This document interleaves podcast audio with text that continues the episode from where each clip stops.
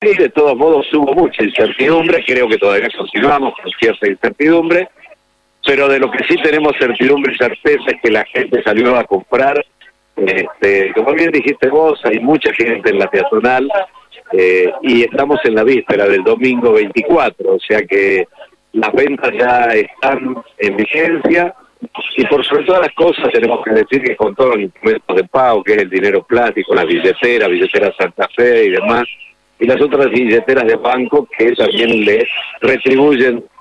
en algún porcentaje la compra al consumidor. Eso yo creo que aquel que aumente en forma desmedida, bueno, eh, no creo que venda, va a quedarse con la mercadería y en algún momento la va a tener que vender porque el costo fijo, porque los gastos y todo lo demás vienen a nuestras espaldas. Así este fin de semana nosotros vamos a trabajar en general, te hablo siempre en contexto del comercio,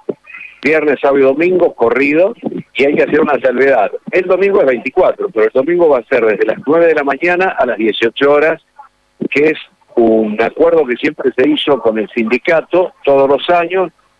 es día 24 y día 31 cerrar los comercios a las 18 horas para que la gente realmente pueda volver a su casa, tener su tiempo y sentarse en la mesa familiar.